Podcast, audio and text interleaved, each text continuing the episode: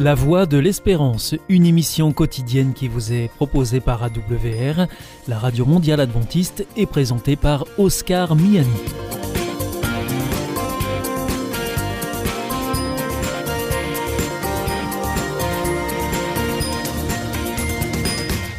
Merci de votre fidélité à la Voix de l'Espérance à travers les ondes, par Internet sur www.awr.org ou aussi grâce à votre téléphone. Aujourd'hui, au programme, dans quelques instants, ce sera votre rendez-vous santé. Ensuite, vous retrouverez votre chronique reflet d'actualité. Et enfin, nous terminerons avec une nouvelle réflexion sur notre antenne. Avec Destination Santé, Emmanuel Ducreuset. Bonjour à tous. Parfaites pour préparer les aliments, les planches à découper peuvent rapidement devenir des nids à microbes et être à l'origine d'intoxications alimentaires. Pour éviter la prolifération de bactéries, quelle matière privilégier? Lorsque certaines bactéries comme E. coli se déplacent sur différentes surfaces et ustensiles, contaminant éventuellement les aliments, on parle de contamination croisée. Il existe de nombreuses façons de prévenir cette contamination, l'une d'entre elles étant le choix et l'entretien des surfaces sur lesquelles vous préparez les aliments. Dans l'idéal, il faudrait une planche à découper par famille d'aliments, une planche pour couper la viande, une pour les légumes et les fruits. Ensuite, quel matériau privilégier? Bien sûr, une planche en bois bien robuste apporte un certain cachet à votre cuisine, mais elle n'est pas forcément recommandée. Si vous optez pour le bois, assurez-vous d'utiliser un bloc de bois dur, par exemple de l'érable ou du hêtre. Bien que les résineux soient moins chers, ils vous exposent à un risque beaucoup plus élevé de contamination croisée. Les planches sont plus poreuses, ce qui facilite la vie et la croissance des bactéries.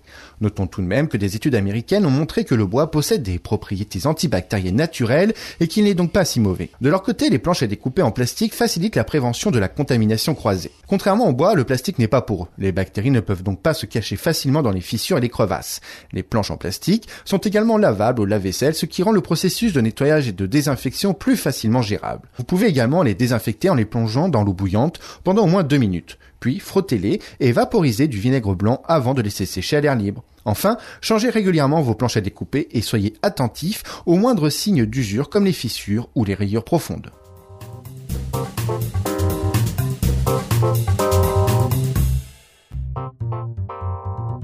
Avec Destination Santé, Emmanuel Ducreuset. Bonjour à tous. Les chiens entendent quatre fois mieux que nous. Pour autant, leurs oreilles restent fragiles et nécessitent d'être régulièrement examinées et nettoyées quand cela est nécessaire. La configuration de l'oreille du chien ne permet pas l'évacuation naturelle des impuretés et du cérumen. En effet, le conduit auditif qui relie le tympan à l'extérieur est d'abord horizontal en partant du tympan, puis vertical jusqu'à la sortie. Toutefois, dans la plupart des cas, l'oreille du chien reste naturellement propre. Si votre chien ne se gratte pas l'oreille, ne secoue pas la tête, et que vous ne voyez pas de cérumen ou autre saleté entre les plis du pavillon, et surtout à l'entrée du conduit auditif, qui sont alors propres et roses, tout va bien. Des nettoyages réguliers ne sont pas nécessaires.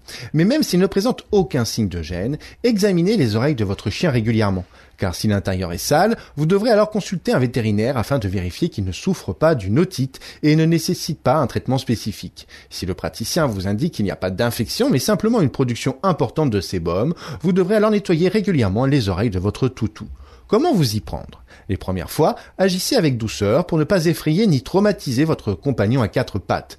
Cela sera d'autant plus facile que vous lui en donnerez l'habitude dès son plus jeune âge. Côté produit, vous devrez disposer d'un nettoyant adapté au chien et capable de dissoudre le cérumen sans agresser les tissus de l'oreille. Demandez conseil à votre vétérinaire. Côté pratique, dépliez une grande serviette sur vos genoux et invitez votre chien à y poser la tête. Enfoncez doucement l'embout du flacon de nettoyant dans le conduit auditif, puis Injectez le produit. Ensuite, massez délicatement la base de l'oreille pour bien répartir le produit.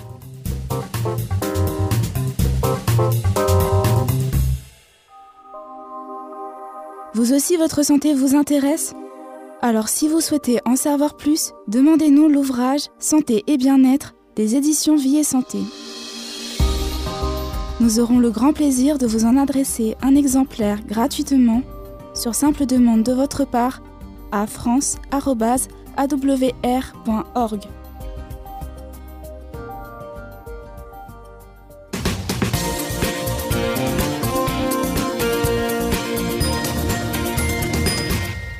Vous êtes toujours à l'écoute de la Radio Mondiale Adventiste et c'est votre émission La Voix de l'Espérance qui vous est présentée par Oscar Miani et toute l'équipe pour vous accompagner jour après jour. Si vous souhaitez avoir notre grille des programmes ou bien si vous voulez vous adresser à nos invités, eh bien c'est très simple, il vous suffit de nous le faire savoir, soit depuis notre site internet sur www.awr.org ou alors par courrier à IEBC la Voix de l'Espérance, boîte postale 100 77 193 Damary Lélis Cedex.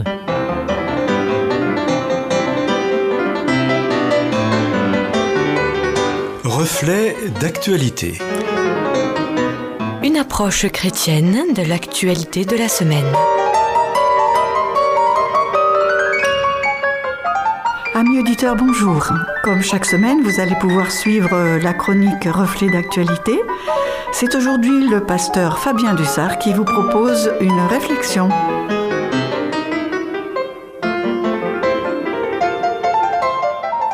Si je vous dis Poséidon, il y a fort à parier pour que vous pensiez au dieu de la mythologie grecque. Aussi appelé Neptune par les Romains, Poséidon est l'un des frères de Zeus. Vous savez, celui qui, armé de son fameux trident, est le dieu de la mer. Dans la culture populaire, il est aussi le père du personnage de fiction Percy Jackson. Mais dans la réalité, dans l'actualité, Poséidon est tout autre.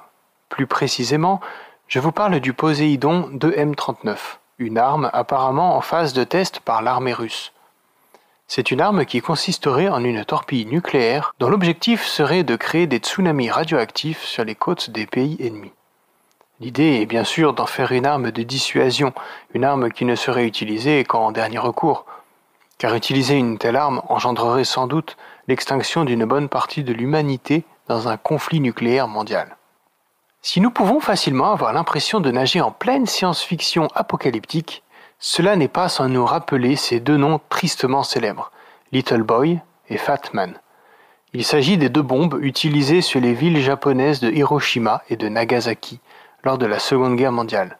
Si ces deux bombes nucléaires ont été les premières et les seules utilisées en situation réelle de combat, elles ont tout de même occasionné la mort de centaines de milliers de personnes. En revanche, depuis la fin de la Seconde Guerre mondiale, plusieurs pays ont perfectionné les capacités de leur arsenal nucléaire, et cela jusqu'à un point totalement ridicule, tellement nos bombes actuelles sont puissantes. À ce jour, la Tsar Bomba est la bombe atomique qui a occasionné la plus grosse explosion nucléaire connue. Lors d'un test réalisé en 1961 au-dessus de l'Arctique, il a été possible d'enregistrer une explosion environ 2500 fois plus puissante que Little Boy ou Fat Man. On peut estimer que la totalité de l'arsenal nucléaire mondial actuel pourrait facilement anéantir la moitié de tout ce qui vit sur la Terre et rendre la totalité de la planète inhabitable pour une longue période, ce qui ne présagerait rien de bon pour la moitié restante. La question alors est la suivante. Pourquoi s'acharner à développer des armes qui ne peuvent pas être utilisées sans risquer la destruction du monde? Comme le dit si bien Albert Einstein, le problème de notre temps n'est pas la bombe atomique, mais le cœur de l'homme. D'après un rapport de l'Institut international de recherche sur la paix, basé à Stockholm, rapport publié le 26 avril 2021, la crise sanitaire sans précédent par laquelle nous passons actuellement n'a pas affecté les dépenses militaires des différents pays. Ce même institut estime que les dépenses militaires mondiales en 2020 ont augmenté de 2,6%, alors que le PIB mondial a lui diminué de 4,4%. Ainsi, en 2020, ces dépenses militaires ont atteint la somme vertigineuse de 1650 milliards d'euros. Sachant que cette somme correspond à environ six fois celle nécessaire pour régler durablement le problème de la faim dans le monde, nous pouvons en effet nous rendre compte que le souci vient en effet du cœur de l'homme. Et face à un tel constat, il ne me semble pas superflu de nous poser sérieusement la question de nos priorités. Alors, est-ce possible de généraliser ainsi l'attitude de l'humanité? Pas tout à fait en réalité, car par exemple, le budget militaire des USA représente à lui tout seul 39% des dépenses mondiales, alors que sa population ne représente que 4% de la population mondiale. La France, quant à elle, avec son 0,9% de la population mondiale, est le troisième pays exportateur d'armes au monde, derrière les USA et la Russie. Mais heureusement, pour l'honneur et pour la dignité de l'humanité, il existe une trentaine de pays dans le monde qui ont fait le choix délibéré de ne plus avoir d'armée offensive. C'est vrai qu'il s'agit pour la plupart de petits pays n'excédant pas les 500 000 habitants. Qu'ont-ils donc à craindre s'ils sont si petits? Mais certains sortent du lot. Nous pouvons citer entre autres le Costa Rica et le Panama, qui ont dissous leur armée respectivement en 1949 et en 1990. Cette illustration me fait penser à l'histoire d'un jeu de société, le Monopoly. Étrange comme comparaison, me direz-vous. C'est pas faux, mais laissez-moi vous expliquer. L'origine de ce jeu remonte au XXe siècle. En 1905, Elisabeth Maggi invente un jeu dont le but avoué est de sensibiliser le plus grand public aux dégâts causés par un capitalisme effréné.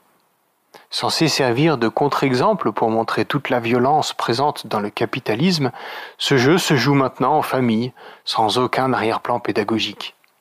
Il s'agit d'un succès commercial indiscutable, mais le Monopoly est aussi un échec pédagogique cuisant. Alors est-ce possible d'adapter la pensée d'Einstein? Le problème de notre temps ne serait alors pas le capitalisme, mais bien le cœur de l'homme. Possible en effet, car si le capitalisme est très loin d'un idéal éthique, le communisme n'a pas franchement réussi à générer de la justice sociale. Au contraire, bon nombre des nouveaux grands riches actuels se trouvent dans d'anciennes ou d'actuelles puissances communistes. La Russie et la Chine en première ligne. Alors, est-il nécessaire de changer notre façon de voir la vie, de voir les autres, de voir l'argent, de voir l'écologie, de voir notre façon de consommer? C'est probable, et c'est même certain selon moi. Il me semble même qu'il s'agisse d'un impératif incontournable et prioritaire. Malheureusement, il n'y a rien de nouveau sous le soleil, comme disait si bien l'Ecclésiaste, et je dois vous faire une confidence. Si je crois en Dieu, je ne crois pas en l'humanité. Je ne crois pas du moins en sa capacité collective à prendre de bonnes décisions en vue de l'urgence sociale, sanitaire et écologique. En revanche, je crois en la capacité individuelle à prendre de bonnes décisions. Soit le changement que tu veux voir dans le monde, comme disait très justement Gandhi. Ou encore, pour revenir à Albert Einstein, le monde ne sera pas détruit par ceux qui font le mal, mais par ceux qui les regardent sans rien faire. Tout cela me rappelle cette parabole que Jésus nous donne au chapitre 25 de l'évangile de Matthieu. Alors, ceux qui ont obéi à Dieu diront au roi, Seigneur, quand est-ce que nous t'avons vu? Tu avais donc faim et nous t'avons donné à manger? Tu avais donc soif et nous t'avons donné à boire? Tu étais un étranger et nous t'avons accueilli? Tu étais donc nu et nous t'avons donné des vêtements Tu étais malade ou en prison et nous sommes venus te voir. Mais quand donc? Et leur roi leur répondra, Je vous le dis, c'est la vérité. Chaque fois que vous avez fait cela à l'un de mes frères, à l'un des plus petits, c'est à moi que vous l'avez fait.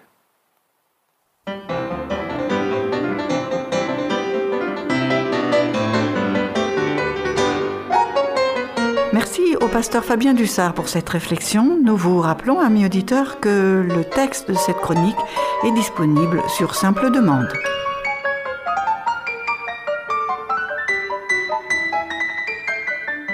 Hier ist Adventist World Radio, die Stimme der Hoffnung. Questa è la radio mondiale avventista. La voce della speranza.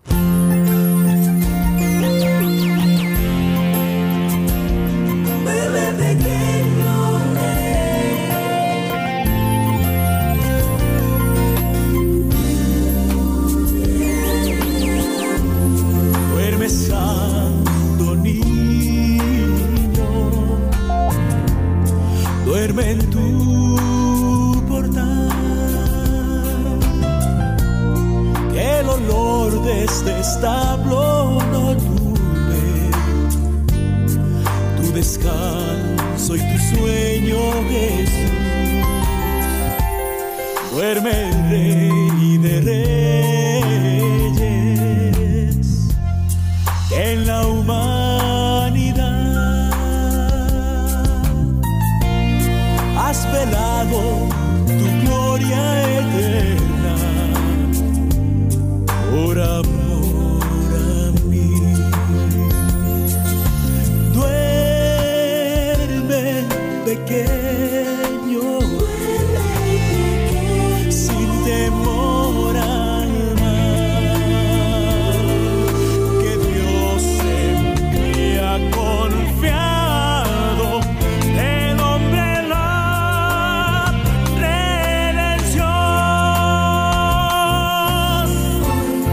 Hoy te rindo gloria, Señor, niño tierno Dios, porque no despreciaste mi vida y te hiciste polvo por mí. Arriesgaste todo al venir este mundo cruel, a nacer y a sufrir sin motivo más que tu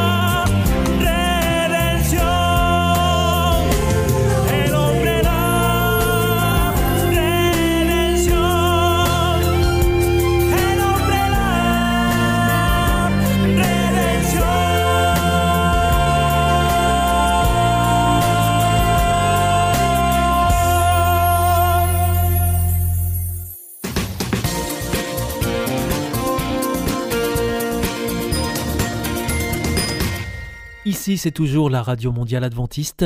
Vous êtes à l'écoute de la Voix de l'Espérance avec Oscar Miani au micro et toute l'équipe. Bienvenue à vous qui venez de nous rejoindre. Vous nous suivez en ondes courtes sur les 6155 kHz dans la bande des 49 mètres, à 4h30 en temps universel. À 8h, c'est sur les 15 145 kHz dans la bande des 19 mètres et à 20h sur les 9780 kHz dans la bande des 31 mètres que vous pouvez nous écouter. Et maintenant, je vous propose de poursuivre. Valeur ajoutée, une réflexion de Pierre Péchou sur ces qualités qui nous rendent riches pour le bien de tous.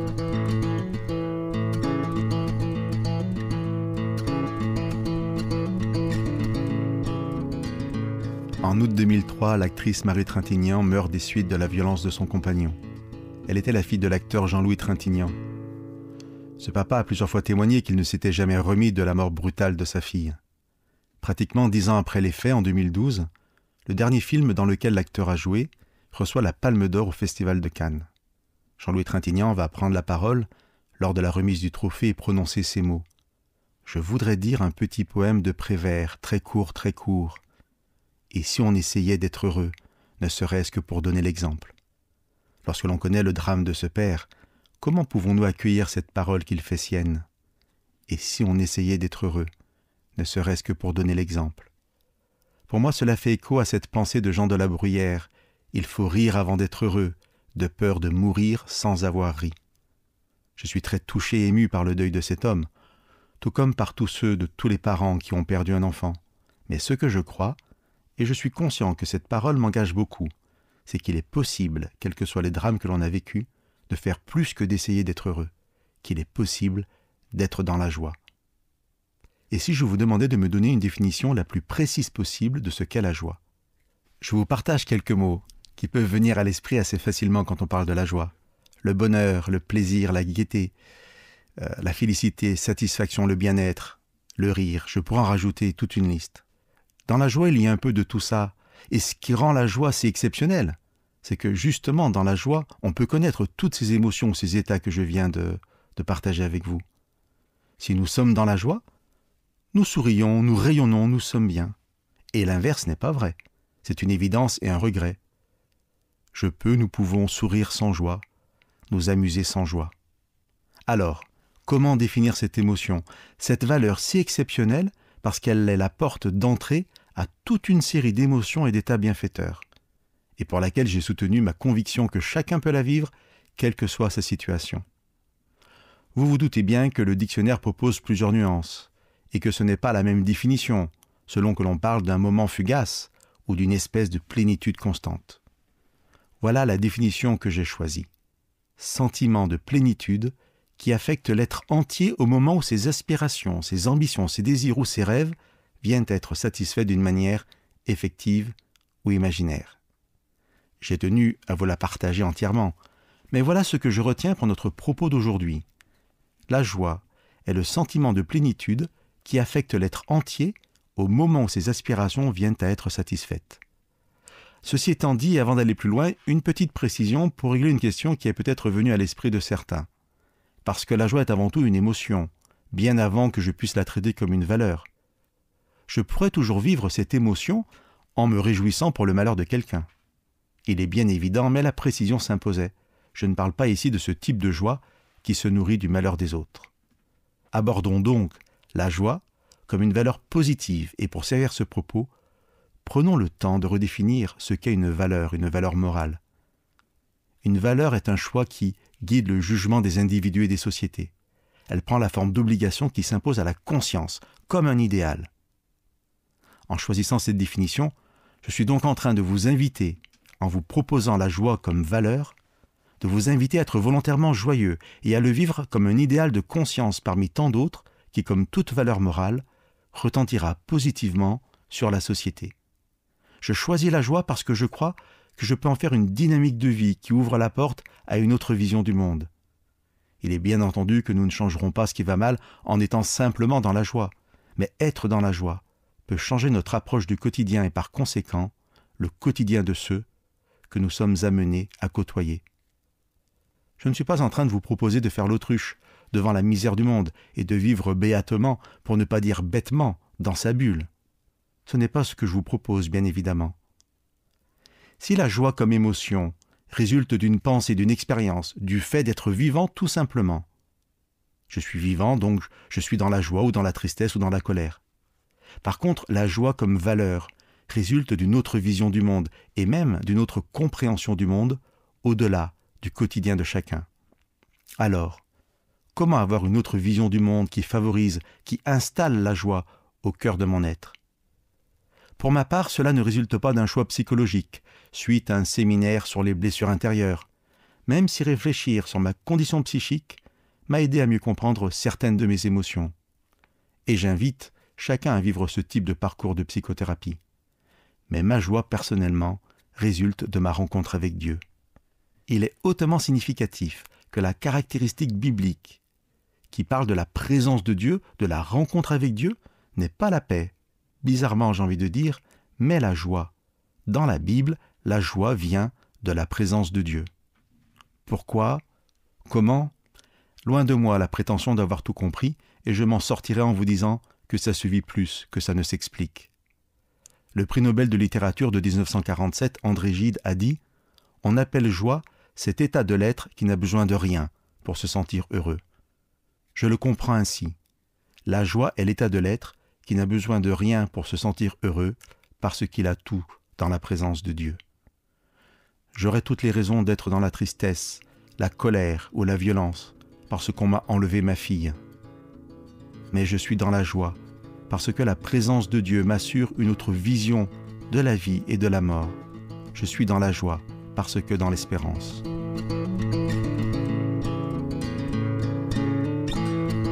C'était Valeur ajoutée, une réflexion de Pierre Péchaud. Connaissez-vous la vie, la vraie? Vous aspirez à ce que la vôtre soit meilleure? L'IEBC, l'Institut de la Bible par correspondance, peut vous aider. Ces cours sont gratuits et à votre rythme. Retrouvez-nous vite sur www.iebc.org et vous verrez, votre vie va changer. Parce que croire, c'est la vie. Si vous souhaitez réécouter ce programme ou bien le partager avec vos amis, retrouvez-nous sur www.awr.org. Vous pouvez aussi nous suivre par téléphone. Depuis la France, il vous suffit de composer le 01 80 14 44 77. En dehors de France, vous faites le 0033, puis le 1 80 14 44 77 et depuis les États-Unis, eh bien vous composez le 1 712 432 9978. Et pour nos coordonnées postales, la Voie de l'Espérance, IEBC, boîte postale 100 77 193, Damary Lélis, CEDEX.